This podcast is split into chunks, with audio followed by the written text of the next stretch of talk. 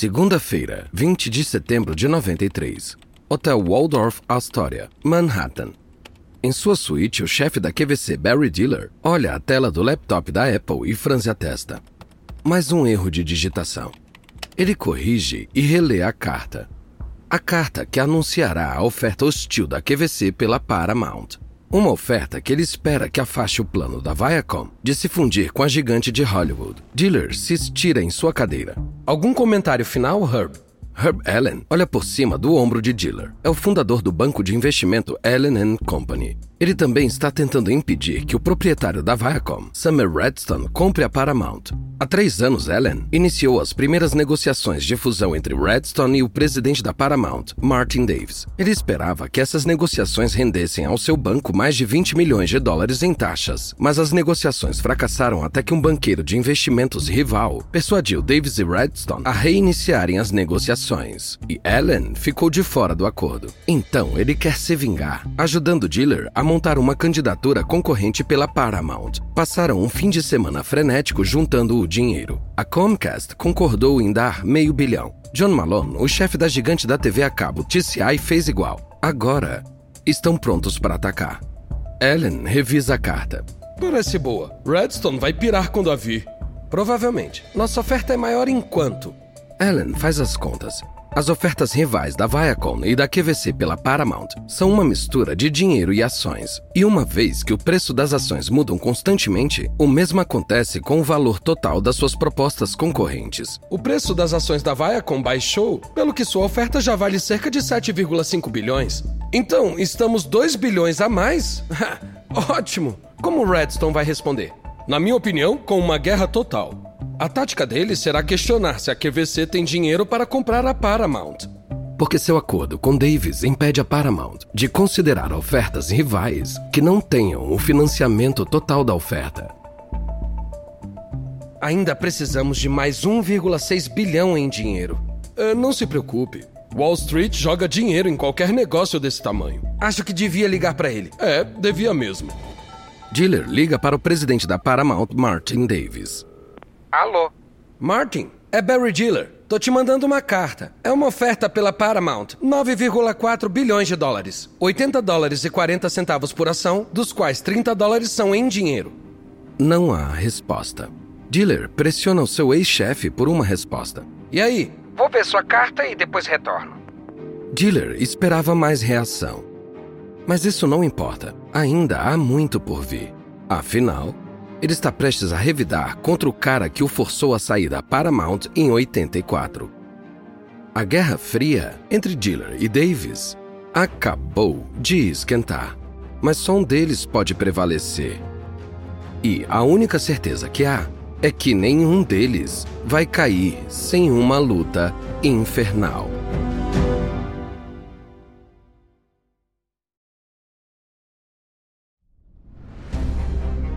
Da Wondery. Eu sou Lucas Soledade e esse é o Guerras Comerciais.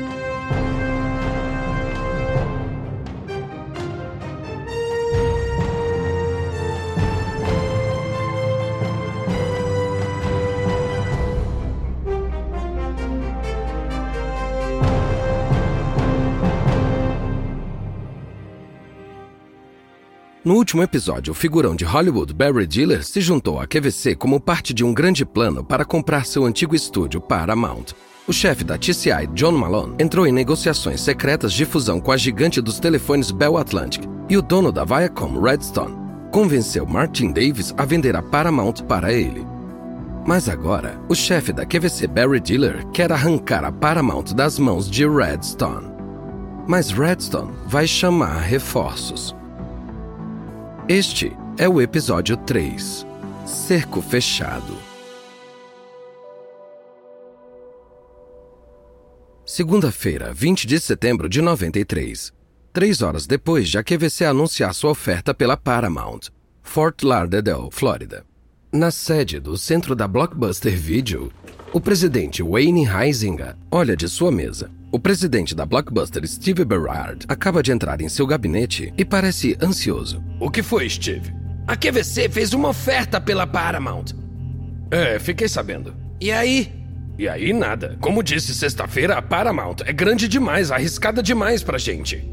Berard olha para os pés. Tanto ele quanto a Heisinger acreditam que a Blockbuster precisa se preparar para o futuro agora. Uma onda de novas tecnologias está se aproximando rapidamente e permitirá que as pessoas vejam filmes sob demanda sem nunca sair do sofá. E quando essa onda chegar, as locadoras de vídeo da Blockbuster enfrentarão a extinção. Para sobreviver, a Blockbuster quer ser dona de um estúdio de Hollywood como a Paramount. Dessa forma, não importa como os filmes cheguem às casas das pessoas no futuro, a Blockbuster fará parte desse futuro. Mas o preço é assustador. Berard quer ajudar. E se nos aliássemos a uma companhia telefônica? Estão nadando em dinheiro. Heisinger não está convencido. Os monopólios de telefonia dos Estados Unidos são ricos, mas também são lentos e burocráticos. Mas antes que Heisinger possa responder, sua linha privada toca. Poucos conhecem esse número, o que significa que essa ligação é importante. Mantenha esse pensamento. Heisinger falando. Heisinger cobre o fone do telefone com a mão e olha para Berhard. É o banqueiro que aconselha a Viacom na oferta pela Paramount. Heisinger descobre o telefone. É, olha, eu vou por você no Viva Voz porque Steve Berard está aqui comigo. É, certo, continue. Então, indo direto ao assunto, vocês provavelmente já ouviram falar que a QVC fez uma oferta pela Paramount. Sei que vocês estiveram aqui em Nova York na semana passada planejando uma oferta própria. Heisinger franze a testa. Fala sério. Alguém pode fazer alguma coisa nessa cidade sem alguém dedurar? Duvido. Você tá aberto a uma proposta conjunta? A Viacom procura um parceiro para ajudar a evitar a QVC e a Blockbuster a estar no topo da lista de Redstone. Os olhos de Heisinger e Berard se arregalam. Se juntar à oferta da Viacom seria uma forma de baixo risco para a Blockbuster entrar em Hollywood. Heisinger se inclina para o telefone. Quanto custaria aderir à proposta da Viacom? A contribuição mínima é de 600 milhões de dólares. Não temos tempo para reunir uma dúzia de pequenos parceiros. Queremos apoiadores peso pesado. É, ok, vou pensar nisso. Heisinger desliga e olha para Berard. Tentador, mas talvez haja uma opção melhor. Heisinger percorre sua agenda e encontra o número de Barry Diller. Barry Diller. Barry, aqui é o Wayne da Blackbuster. Acabei de saber da sua proposta pela Paramount. O que acha de entrarmos nessa? Adoraríamos ajudar. Diller não precisa pensar. A QVC superou a Viacom em 2 bilhões de dólares. Por que ele dividiria a Paramount com a Blockbuster quando não precisa do dinheiro deles? Desculpe, não há espaço para Blockbuster nesse acordo. Já tenho meus parceiros, a Comcast e John Malone. É, está bem, eu entendo. Heisinger olha para Berard. Bom, resolvido então. Vamos com a Viacom. A rejeição precipitada de Diller a Blockbuster deu a Redstone um novo aliado potente na batalha pela Paramount. As locadoras da Blockbuster geram enormes quantidades de dinheiro e esse dinheiro agora estará com a Viacom. Mas convocar a Blockbuster é apenas o primeiro passo nas manobras de Redstone para repelir o ataque de Diller. E para seu próximo passo, ele quer atacar o aliado mais poderoso de Diller, o chefão da TV a cabo, John Malone.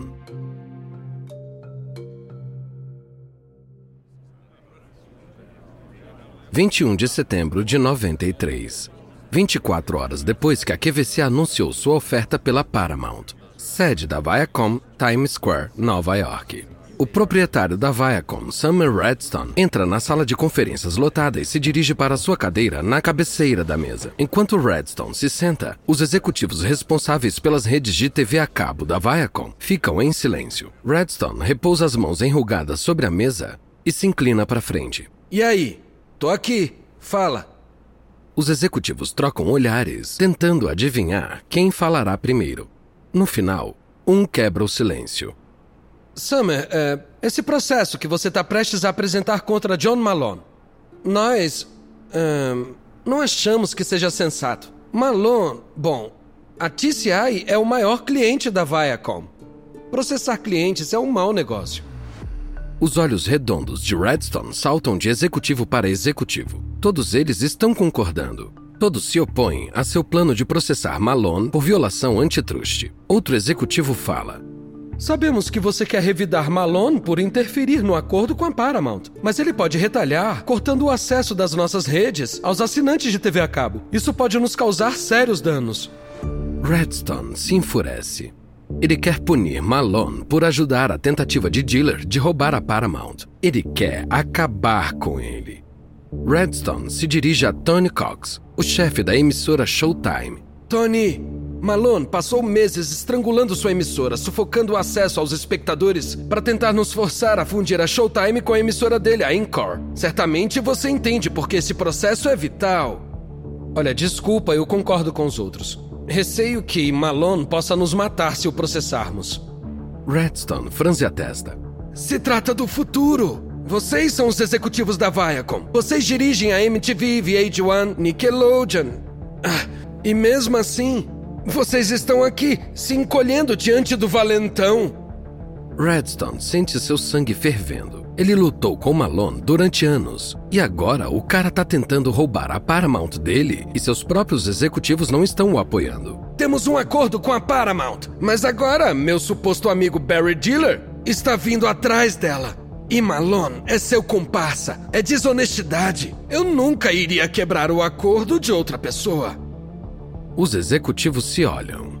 Não é este o mesmo Redstone que invadiu o controle da Viacom ao invadir uma aquisição de gerenciamento pré-acordada? Redstone continua furioso.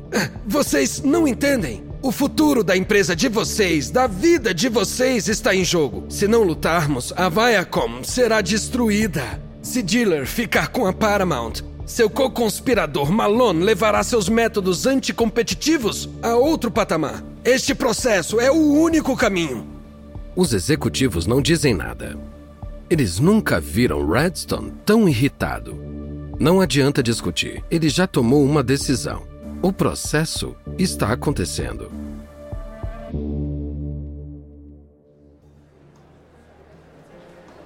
Quarta-feira, 22 de setembro de 93. Três horas depois de a QVC anunciar sua oferta pela Paramount, Midtown, Manhattan.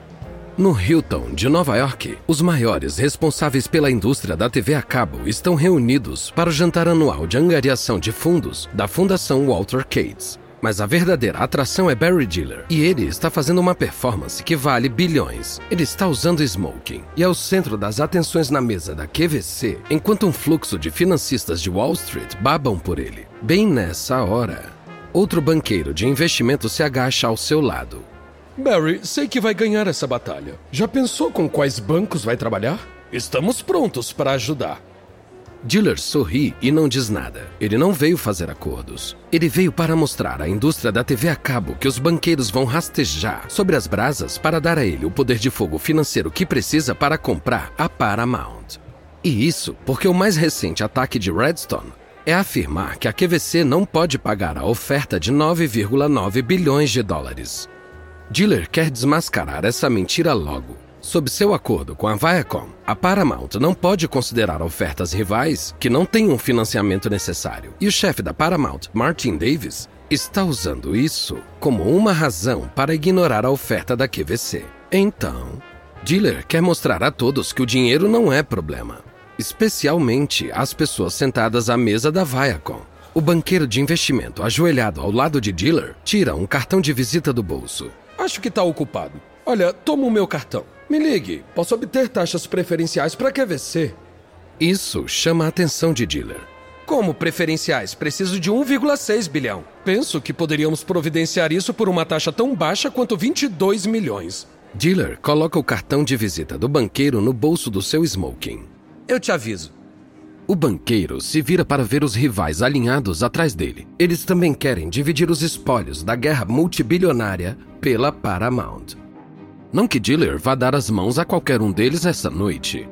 Ele está muito ocupado garantindo que a demonstração de força da noite torne impossível que o conselho da Paramount continue ignorando a QVC.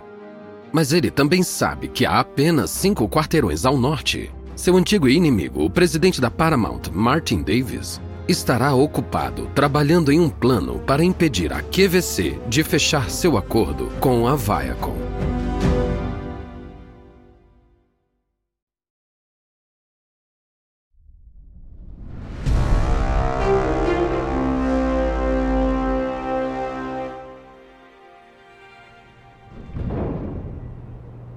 27 de setembro de 93.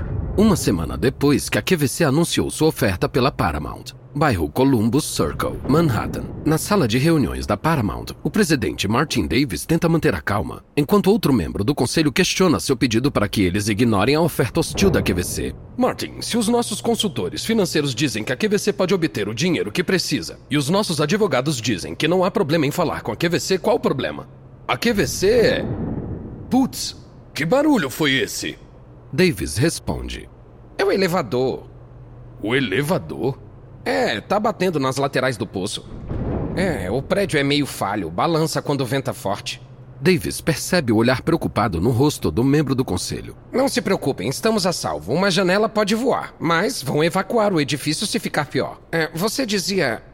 Uh, é, bom, uh, se os advogados dizem que a carta de Barry Diller afirmando que a QVC pode obter o financiamento é prova suficiente, por que adiar? Davis não gosta disso. Normalmente, o conselho da Paramount cumpre suas ordens, mas a batalha pela Paramount se tornou um circo midiático. E os membros do conselho estão assustados. Eles estão ouvindo que, se não responderem corretamente à oferta da QVC, poderão enfrentar ações judiciais e investigações federais. Mas Davis quer evitar as negociações com a QVC pelo maior tempo possível. A QVC superou a Viacom em 2 bilhões de dólares. A menos que a Viacom elimine essa lacuna com uma oferta revisada, Barry Diller ganhará a Paramount. Mas o dono da Viacom, Summer Redstone, precisa de tempo para garantir fundos adicionais. Davis pode conseguir isso, desde que o conselho da Paramount se comporte. Davis decide atacar o medo do conselho de represárias legais. Olha, normalmente eu diria sim, vamos aceitar nosso conselho jurídico e falar com a QVC, mas o contexto é importante. A QVC está tentando interromper nosso acordo com a Viacom, um parceiro de fusão cuidadosamente selecionado. Além disso, Summer Redstone é um homem litigioso. Ele provavelmente perderia no tribunal. Mas isso não significa que ele não tente processar. Davis toma um gole d'água e continua. Uma ação judicial implicaria meses de incerteza e prejudicaria o preço das nossas ações. Então, por que a pressa? Vamos devagar e pedir à QVC que prove que tem suas finanças adiantadas. Tudo que eu tô realmente dizendo é que vamos fazer isso direitinho. Davis vê alguns dos céticos concordando. Essa é a chance dele. Então vamos votar. Quem for a favor de pedir para QVC provas financeiras antes de iniciar as negociações, digam sim. Sim! Davis sorri enquanto os membros do conselho se alinham. Ele pegou todo o tempo da Viacom que conseguiu. Agora, cabe ao dono da Viacom, Summer Redstone, organizar um contra-ataque suficientemente grande para impedir a jogada de Diller. Redstone se move rápido. Poucas horas após a reunião do conselho da Paramount, ele garante um bilhão de dólares de financiamento de um consórcio de bancos. Dois dias depois, a Blockbuster investe 600 milhões de dólares na Viacom. Em troca, Redstone dá à Blockbuster um lugar no conselho da Viacom ele também promete colaboração entre a Blockbuster e a Viacom, com marcas como MTV e Nickelodeon. Na segunda-feira seguinte, Redstone traz outro poderoso aliado. A Ninex, a gigante da telefonia que cobre Nova Inglaterra e a maior parte de Nova York. Eles concordam em comprar 1,2 bilhão de dólares de ações sem direito a voto da Viacom para entrar no acordo da Paramount. Em apenas sete dias, Redstone construiu um arsenal de guerra de 3 bilhões de dólares que ele pode usar à vontade para afastar Diller. E não é cedo demais. No dia seguinte de a Ninex se aliar à Viacom, a QVC fornece a Paramount provas de que tem 4 bilhões de dólares à sua disposição. A Paramount está agora sem motivos para continuar ignorando a QVC, mas o triunfo de Diller dura pouco. E isso porque seu maior apoiador, John Malone, está se ausentando em ação.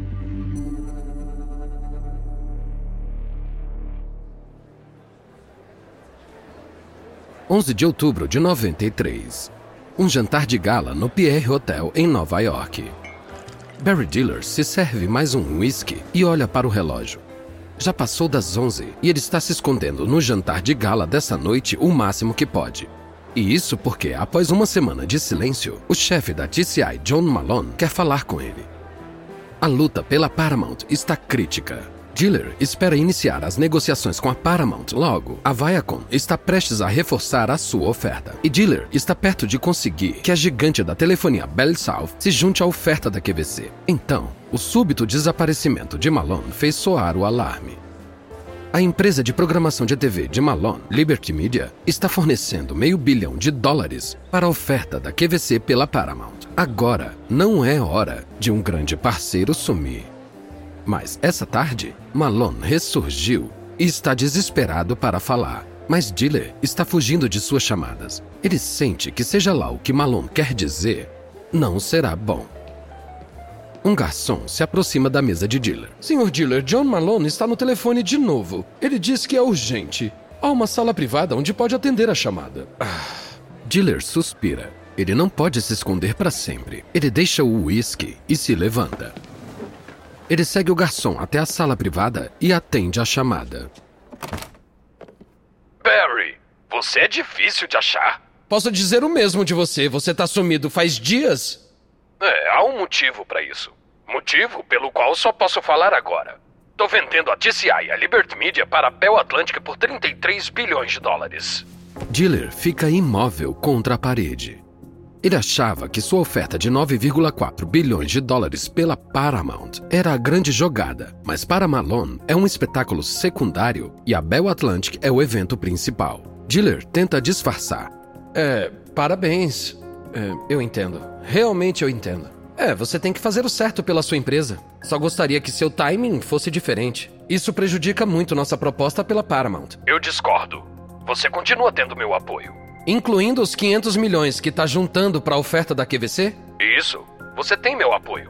Diller já não sabe se isso adianta. Mesmo que o dinheiro ainda esteja lá, Diller sabe que o acordo de Malone com a Bell Atlantic traz outras complicações, incluindo torpedear os esforços de Diller para garantir o financiamento adicional de outra gigante da telefonia. Não sei como a proposta pela Paramount se recupera disso. Precisamos do dinheiro da Bell South, mas eles não vão querer dividir a Paramount com a Bell Atlantic. Terá consequências regulamentares também. Não há como Washington aprovar seu acordo com a Bell Atlantic. Se a QVC ficar enroscada em toda essa burocracia antitruste, Martin Davis usará a incerteza para persuadir os acionistas da Paramount a rejeitar nossa oferta.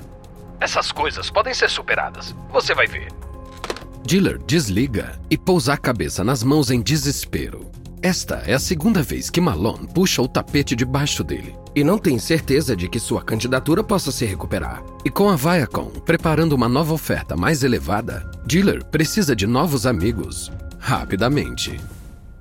Ele começa recrutando mais dois apoiadores. A operadora de TV a cabo Cox Communication e a Advance Publications, dona da revista Vogue. A Cox e a Advance comprometem mais um bilhão de dólares à oferta da QVC. Não que a Paramount esteja ouvindo. O conselho da Paramount deu luz verde às negociações com a QVC há uma semana, mas Martin Davis ainda não definiu uma data de início para essas discussões. Cansada de esperar, a QVC toma medidas.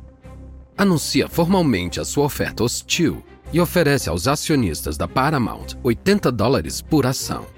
O canal de compras também processa a Paramount para forçá-la a negociar. Mas enquanto a QVC aguarda o seu dia no tribunal, a Viacom ataca. Em 23 de outubro, a Viacom eleva sua oferta para a Paramount para 80 dólares por ação para alcançar a oferta da QVC. Mas enquanto as duas oferecem 9,6 bilhões de dólares pela Paramount, a Viacom tem a vantagem.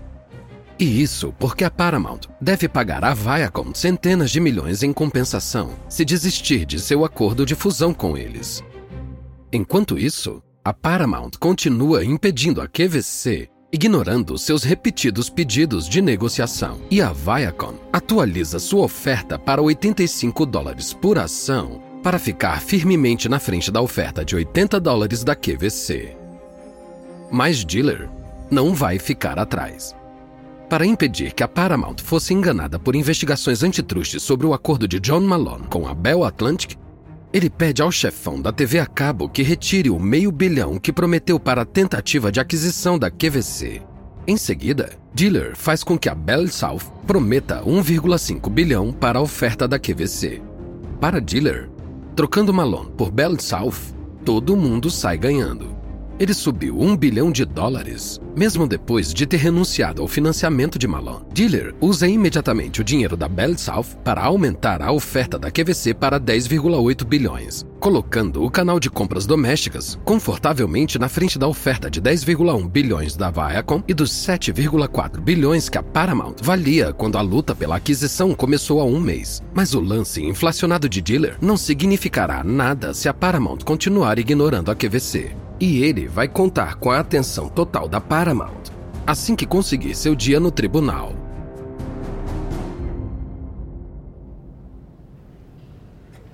(16 de novembro de 93) Tribunal de Chancelaria, Wilmington, Delaware. Em seu tribunal lotado, o vice-chanceler Jack Jacobs ouve o advogado da QVC discursar de maneira nada lisonjeira sobre o acordo da Paramount com a Viacom. Eles chamam de fusão, mas é uma venda. O controle da Paramount será transferido para a Viacom, que receberá 70% do capital votante. E como se trata de uma venda, a Paramount é legalmente obrigada a procurar o melhor preço para os acionistas. O advogado pega um copo d'água e toma um longo gole. O caso da QVC depende de convencer Jacobs de que a Paramount está sendo vendida para a Viacom. Ele quer que esse ponto permaneça por um momento antes de prosseguir. E, no entanto, a Paramount se recusa a falar com a QVC. Ainda ontem rejeitou a última oferta da QVC de 90 dólares por ação, mesmo estando muito acima da oferta de 85 dólares da Viacom. O vice-chanceler Jacobs observa o advogado através dos seus grandes óculos quadrados. O senhor passou do seu tempo. É, desculpe, meritíssimo. Resumindo, a Paramount está sendo vendida e o tribunal deve obrigá-la a escutar a QVC. Pedimos também ao tribunal que elimine as proteções incluídas no acordo de fusão da Paramount com a Viacom, que deliberadamente prejudicam as propostas rivais. Tudo o que a QVC quer é uma igualdade de condições. Jacobs recorre ao advogado da Paramount, Barry Osterger. Senhor Osterger. O advogado da Paramount sai da cadeira. Obrigado, meritíssimo. A QVC acaba de argumentar que, ao celebrar um acordo estratégico com a Viacom, a Paramount se colocou à venda. Isso é totalmente ilógico. Osterger começa a andar no tribunal. A QVC alega que a Paramount não considerou as ofertas deles. Bem, meu cliente ficaria muito feliz em ouvir uma oferta real da QVC, mas as ofertas deles até agora têm sido condicionais, frágeis e com pouca substância. A Paramount não tem outra escolha senão rejeitar essas ofertas falsas. Jacobs interrompe. E o que qualificaria como uma oferta de boa fé aos olhos da Paramount? Uma oferta com financiamento sólido que não está sujeita à aprovação regulamentar? Entendo. Uh, continue. A QVC afirma que o presidente da Paramount, Martin Davis, só concordou com o acordo com a Viacom porque soube que a QVC estava preparando uma aquisição hostil. Isso é pura coincidência. A Paramount e a Viacom negociam há anos. A QVC não foi um fator na sua aliança estratégica. E o seu caso não tem mérito. Osterger se senta. Jacobs se dirige ao tribunal. Obrigado aos dois. Vou dar minha decisão assim que puder. Tribunal suspenso. Depois de semanas de ofertas e contra-ofertas, disparates na imprensa e negociações financeiras, a batalha pela Paramount agora depende da decisão de Jacobs. Os argumentos foram apresentados, também os elementos de prova e os depoimentos. Não há mais nada que Martin Davis, Barry Diller ou Sunny Redstone possam fazer além de esperar uma decisão favorável a eles. Esses três agentes de poder midiático estão habituados a decidir os seus próprios destinos, mas agora seus destinos estão fora de seus controles.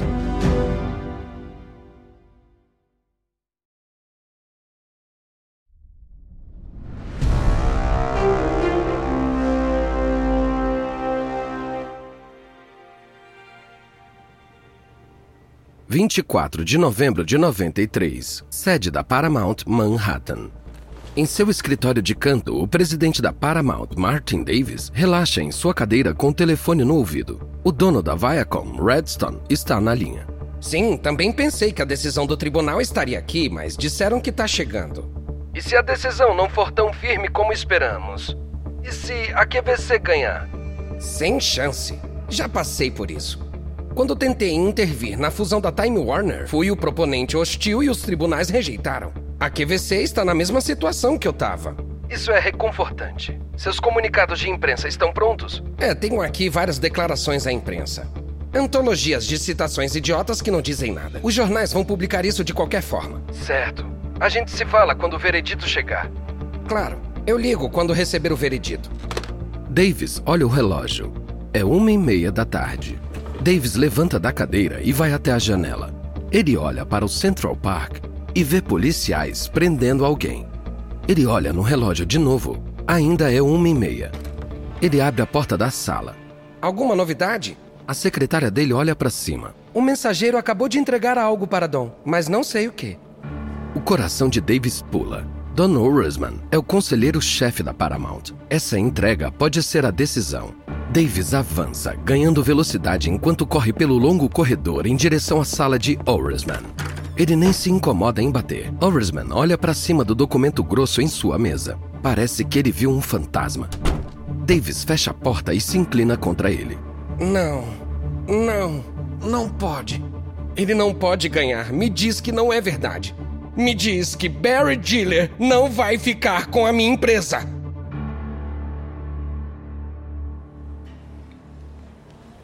A 4.600 quilômetros a oeste, em uma academia em Beverly Hills, Barry Diller sai do vestiário. É meio da manhã na Califórnia e ele passou a última hora trabalhando em uma tentativa fútil de se distrair da decisão judicial iminente. Ele joga a mochila por cima do ombro e vai para o telefone público perto da recepção. Ele põe algumas moedas e liga para sua secretária eletrônica para ver se há mensagens. Você tem uma nova mensagem. Mensagem recebida hoje. Reproduzindo a primeira mensagem. Barry, é Martin Lipton. Chegou a decisão do tribunal, me liga. Lipton trabalha no conselho externo da QVC. O coração de Diller dispara quando ele retorna a ligação de Lipton.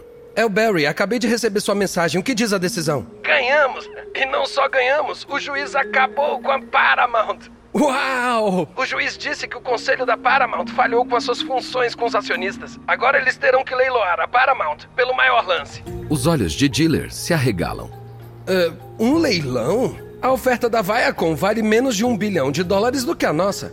Uh, nós vamos ganhar, hein? É, parece que sim. A Paramount vai recorrer? Já recorreram. Mas acho que não revertem a situação, então vai comemorar. Diller se vira. A academia está deserta, exceto por dois bodybuilders. Diller revira os olhos. Ótimo. O maior momento de toda a minha vida e as únicas pessoas aqui são duas cabeças de bagre que juntas não dão uma. Diller pega sua mochila e vai tentar achar um lugar melhor para comemorar. O recurso da Paramount falha. E com a oferta da QVC valendo muito mais do que a da Viacom, Diller parece pronto para vencer. Agora, Redstone deve decidir se vai aumentar a aposta ou desistir. 9 de dezembro de 93, Manhattan. Em seu apartamento no Carlyle Hotel, o proprietário da Viacom, Summer Redstone, está organizando uma reunião de emergência com os apoiadores de sua tentativa de comprar a Paramount. Igual a ele, eles achavam que a Paramount era deles. Mas agora esse prêmio está prestes a ser arrebatado por Diller. Entre os presentes estão os chefes dos maiores patrocinadores da Viacom: Wayne Heisinger, presidente da Blockbuster Video, e Barry Ferguson, CEO da gigante de telefonia 9X. E Redstone quer saber se ainda estão com ele. Vocês dois apoiaram muito e fizeram grandes investimentos na Viacom. Vejo vocês como parceiros mesmo. Por isso, queria perguntar o que mais estão dispostos a fazer. O chefe da 9X, Ferguson, balança a cabeça. Não podemos oferecer mais que 1,2 bilhão que já oferecemos. Já tivemos críticas suficientes para fazer esse investimento enquanto demitíamos. Heisinger, da Blockbuster, se inclina para frente. A Paramount é uma oportunidade única na vida. Chegamos até aqui, devíamos pegá-la. Queremos isso, então vamos ver até onde iremos para conseguir. Redstone se senta na cadeira, com um rosto de pedra. Ele sabe o que Heisinger quer. Não vou diluir mais meu controle sobre a Viacom. Prefiro perder a Paramount do que fazer isso. Heisinger parece decepcionado. É, não sei se há um caminho a seguir. Ninguém pode justificar o tipo de dinheiro que necessitamos, a menos que obtenham algum capital de voto da Viacom. O quarto fica em silêncio. Mas então, o o CEO da Viacom, Frank Biondi, fala: Ok, eu tenho uma ideia. Não que alguém vá fazer isso. Vamos ouvir de qualquer maneira. Ok, é, se alguém comprar até 2 bilhões de dólares das novas ações da Viacom, que estamos oferecendo aos acionistas da Paramount. São principalmente ações sem direito a voto, mas há umas ações com direito a voto lá. A Viacom poderia utilizar esse dinheiro para reforçar a oferta pela Paramount. O CEO da Ninex cruza os braços. Nem pensar. Isso é muito dinheiro para uma fatia de ações com direito a voto. Heisinger avança. Eu compro. A sala olha para Heisinger sem acreditar. Mas para Heisinger, se trata do futuro da Blockbuster. O mundo de filmes sob demanda de amanhã não precisará de locadoras de vídeo. Ele sabe que a sobrevivência a longo prazo da Blockbuster depende de possuir o conteúdo que os clientes alugam atualmente. Eu compro, mas com uma condição. Redstone se aproxima. E qual é? Quero uma fusão incondicional com a Viacom e rápido. Por incondicional, quero dizer, se conseguirmos a Paramount, vamos fundir. Se não conseguirmos a Paramount, nos fundimos. Aconteça o que acontecer com a Paramount, a Blockbuster e a Viacom se fundem. Redstone sorri. Ele achou que a Paramount estava perdida e Diller tinha vencido. Mas agora há esperança e a chance de adicionar a Blockbuster ao seu império também. Mas só se ele e Heisinger conseguirem uma fusão de suas empresas em tempo recorde. Promissor mas longe de ser um acordo concluído. No próximo episódio, a Blockbuster começa a pensar melhor. A Viacom fica desesperada e a Paramount pondera as ofertas finais.